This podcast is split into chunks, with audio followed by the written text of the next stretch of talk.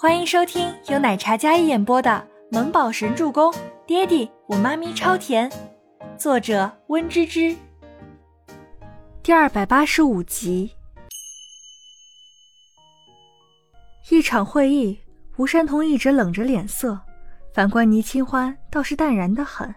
他只是听了一些，然后开始脑海里分析如何将恋恋这个品牌做起来。三个月。将差距几百万的营业额拉上来，这放在小众品牌，并且店面不超过十间以上，不容乐观。以前真是瞎了眼了，竟然觉得这样的资深设计师是偶像。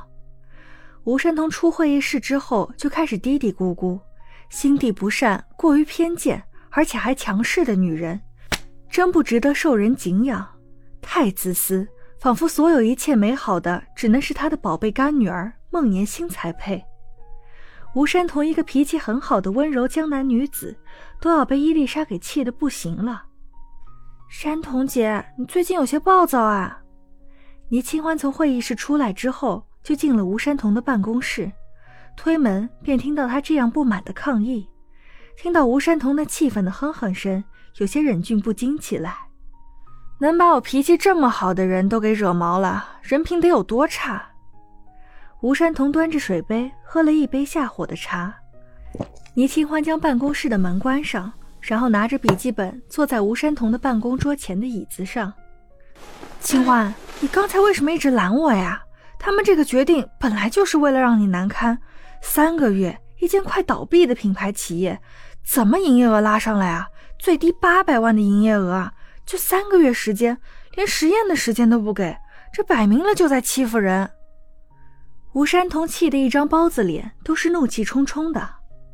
倪清欢坐在椅子上，看着吴山童双手叉腰，气得咬牙切齿的模样，没忍住笑了起来。是啊，太过分了。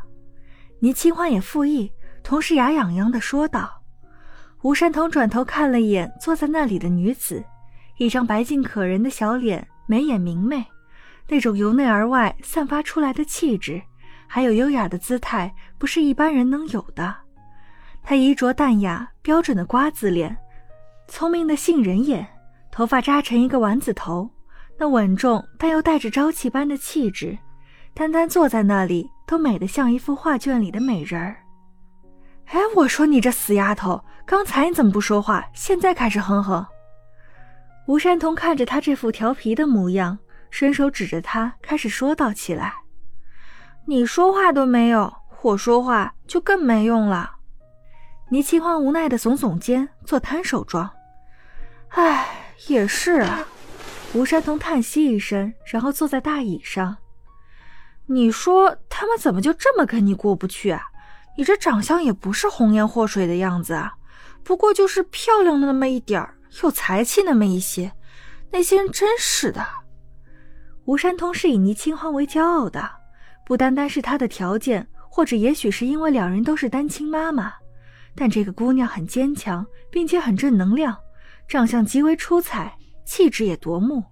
但是愿意从低开始做起，而不是走捷径，她就知道这个女孩绝非一般人，未来一定能大放光彩。可如今被处处压制，吴山童也很不放心，当下便是一个困局，很难解的一个困局。倪清欢见山童姐真的在为自己担心，心里也有一些暖暖的，但是内心却在说：“很抱歉，山童姐，有些事情不得不先瞒着你。这里面的隐情不单单是职场打压这么简单。他跟周伯言的关系，孟年星知道，那么伊丽莎肯定也是知道的。他们这是联手让自己难堪，打压自己，他怎么会不知道他们那份心思？”山童姐，好啦，与其跟他们置气，我们来商量商量怎么解决困难吧。不抱怨了，再抱怨下去，你可爱的包子脸都不可爱啦。倪清欢笑道，眉眼弯弯，笑容明媚。吴山童见他这么开朗，也感觉好受一些。唉，我知道这件事情有压力，没关系，我们尽力。吴山童给倪清欢打气。他看得出来，他其实有些压力的。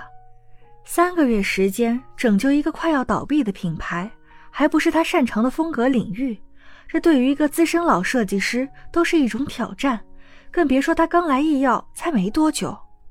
要重新定义服装风格，还要拟定营销策略，只有这样才能在短短三个月里打出漂亮的翻身仗。好，你有什么建议说出来，我们一起商量。这个品牌呢，我会让缇娜协助你的。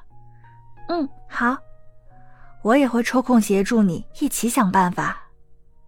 说到这里，吴山童神色有些严肃的，因为就在刚才临结束前，伊丽莎他们指派另一项整改任务给吴山童，是扩展四景繁华那个项目，同样有些棘手。但是好在之前已经打开了知名度，得到了很好的反响。扩展的话容易许多，就是需要耗费很多精力去面对市场而已。你先忙好你手头上的工作，我只是先跟你商量商量我对恋恋的整改。倪清欢将自己的笔记本上的构思跟吴山童简单的聊了聊。我决定线上线下同时销售，毕竟是小众品牌。当下年轻人也很喜欢网购，我觉得网络销售是很不错的尝试。易瑶之前都是高定私人定制，网络销售也是面向海外市场，所以我决定练练品牌在网上开旗舰店，接着选一些当红或者小有名气的年轻艺人做模特代言，这是营销方面。设计方面的话，我决定暂时不亲自操刀换款式设计。而是在原有的设计款式上增加多一些的搭配，比如年轻人比较喜爱的潮流搭配什么的。颜色的话，多运用高级感的搭配，再加一些小饰品，还有小背包之类的。之后设计的款式会在原本粉嫩的元素上增加个人特色，让少女心更有高级感一些。听了倪清欢的提议，吴山童表示非常可行。清欢。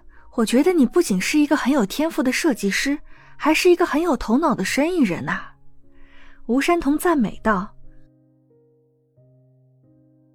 本集播讲完毕，感谢您的收听，我们下集再见。